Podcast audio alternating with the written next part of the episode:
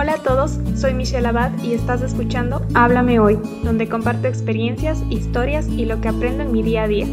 Espero de todo corazón que podamos ayudarnos a crecer espiritualmente.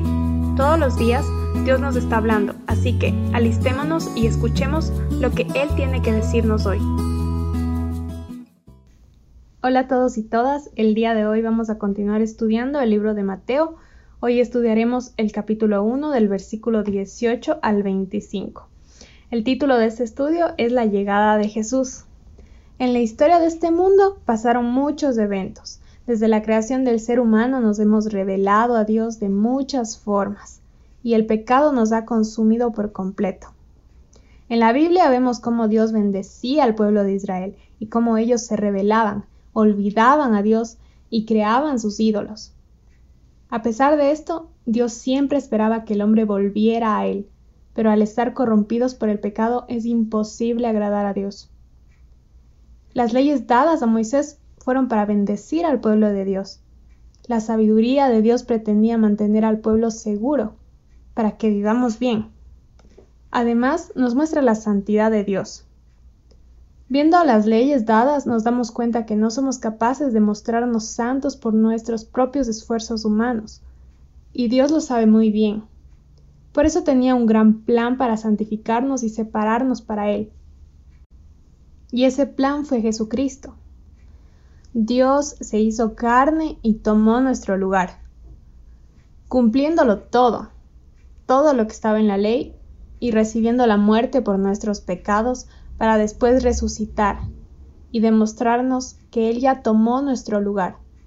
Y cuando creamos en esto, nuestra carne llena de pecado también muere en esa cruz, y pasemos a resucitar junto con Cristo para tener vida eterna y ser justificados a pesar de que no lo merecemos.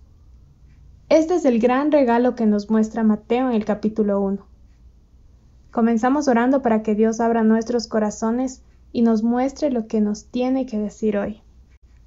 Gracias Padre por una oportunidad más de escuchar tu palabra, de aprender de ti y de escuchar de Jesús.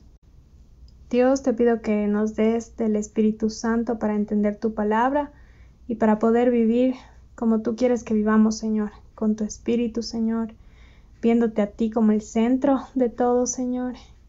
Te pido que nos limpies, y nos des vida mediante tu palabra. En el nombre tuyo oro. Amén.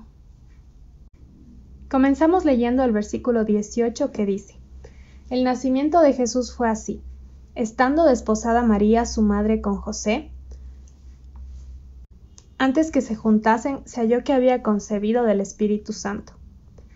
Vamos a conocer un poco del contexto de Jesús, de dónde viene. José y María estaban comprometidos, pero todavía no estaban casados. En la cultura judía se comprometían, luego continuaba el desposorio, en donde la pareja era conocida como esposa y esposo, y después de un año se casaban.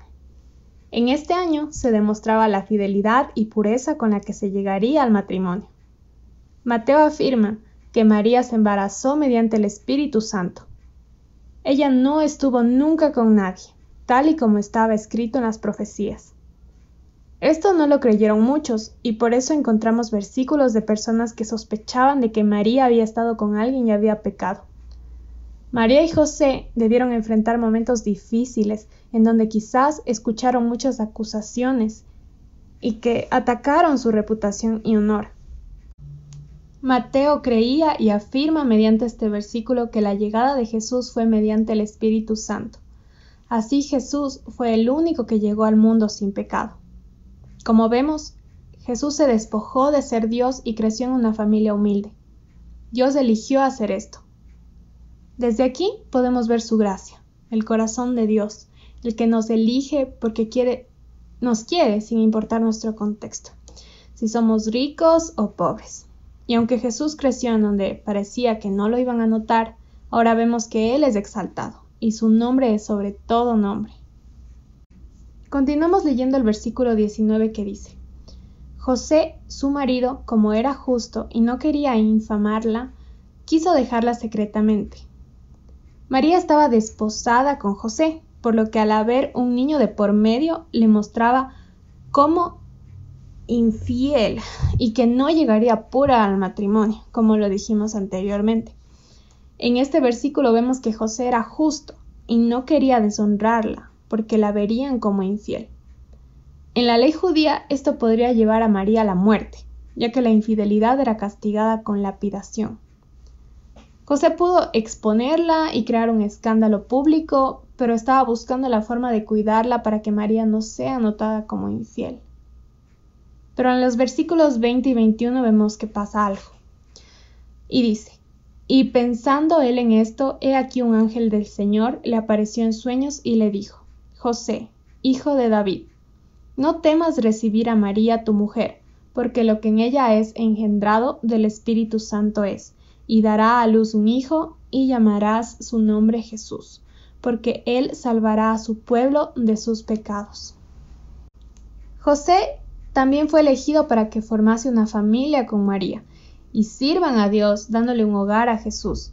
Dios envió un ángel para que sepan que María no fue infiel y mostrarle que había un propósito en todo esto, lo que estaba ocurriendo.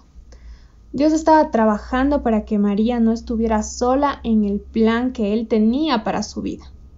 Lo que el ángel estaba diciendo en sueños fue que María tenía el Salvador en su vientre y no había hombre involucrado en esto. Todo era por obra del Espíritu Santo. Dios es el Creador y quiso venir al mundo de esta forma. Aunque para nuestra mente y lo que conocemos parece imposible, para Dios es posible. Esto va más allá de nuestro entendimiento, pero debemos creer en la grandeza de Dios. Su nombre significa la salvación de Jehová. Jesús significa la salvación de Jehová. Meditando en esto me di cuenta de que en algún en ningún punto del plan de Dios están nuestros esfuerzos para alejarnos del pecado. Dios sabe que no podemos. Por eso Dios se hizo carne y vino para pagar por nuestros pecados. Él lo hizo todo. Nosotros no nos llevamos la gloria de nada de esto. Se trata de Dios y siempre se ha tratado de Dios y su obra y lo que Él hace por nosotros, no de lo que nosotros hacemos. Como dice el versículo 21, Jesús salvará a su pueblo. Somos su pueblo, escogidos. Cuando estamos con Jesús, es ahí cuando somos su pueblo. La salvación no se quedó en una nación, se expandió para que Jesús tomara el reino en todos nosotros. Eh, del versículo 22 al 23 dice, Todo esto aconteció para que se cumpliese lo dicho por el Señor por medio del profeta, cuando dijo, He aquí una virgen concebirá y dará a luz un hijo, y llamarás su nombre Emmanuel, que traducido es Dios con nosotros. En estos versículos nos damos cuenta que ya estaba escrito que Jesús vendría. Esta era una promesa de Dios, porque Él no permitiría que su creación se perdiera. Él, siendo un Dios justo, iba a tomar todo el castigo que merecíamos por nuestra rebelión hacia Dios. Y Dios cumple lo que promete. Su palabra es real y no cambia, nunca, nunca llega tarde. A pesar de que Pasaron varios años para la llegada de Jesús. Ese fue el tiempo perfecto que Él estableció. En la Biblia vemos muchos versículos hablando de esta promesa y otras profecías referentes a Jesús. Es fascinante ver cómo la Biblia se conecta completamente. Las palabras mencionadas en estos versículos fueron escritos 700 años antes y José y María formaban parte del cumplimiento de esta promesa. Jesús era la gran señal de salvación. Él era Emmanuel, Dios con nosotros. Esto nos muestra que Dios se hizo hombre y se humilló a sí mismo bajando a la tierra. Solo piensa un momento en lo sorprendente que es esto. El Dios que sostiene el universo caminó en esta tierra, aceptó la debilidad y fragilidad humana y murió de la forma más humillante sin ni siquiera merecerlo. Nadie más pudo ocupar nuestro lugar. Él es el único que puede hacerlo, el único que puede morir por todos nosotros. Nosotros no podemos alcanzar la grandeza de Dios para acercarnos a Él, así que Él lo hizo por nosotros. Continuamos leyendo los versículos 24 al 25 que dice, Y despertando José del sueño, hizo como el ángel del Señor le había mandado, y recibió a su mujer, pero no la conoció hasta que dio a luz a su hijo primogénito, y le puso por nombre Jesús. José fue obediente y aceptó la voluntad del Señor para su vida. No, cuestionó, sino que aceptó la gran verdad que el ángel le reveló. José respetó que Jesús naciera de una virgen y esperó el tiempo necesario para estar con María sin interferir en lo que Dios estaba haciendo. A José y a María no les importó lo que diría la gente o cómo los verían. No les importó en realidad. Lo que a ellos les importó fue la obediencia y agradar al Señor. Ellos tuvieron corazones dispuestos al servicio de Dios. Sabían quién era Dios y le daban reverencia. Aceptaban su autoridad porque entendían su grandeza. Ellos aceptaron el grandioso plan de Dios y quizás no lo entendían por completo, pero ellos sabían que Dios era bueno y lo hacían para salvar a la humanidad. Cuando escuchamos que llega un bebé al mundo, sabemos que es una bendición. Si Dios lo permite, es porque Dios lo quiso así y el Creador es el único capaz de dar vida. La llegada de Jesús fue una bendición para todo el mundo. Fue lo que todos estaban esperando. La salvación, el único que restauraría nuestra relación con Dios. Por medio de Él tenemos acceso al Padre. Todo fue gracias a que Él es puro y sin mancha. Y nadie más pudo tomar nuestro lugar en esa cruz y resucitar para darnos vida eterna. Y así es como terminamos de estudiar este capítulo, aceptando la hermosa llegada de nuestro Salvador. Creamos en el único que nos ama tanto que puede cambiar nuestra naturaleza de pecado dándonos vida eterna.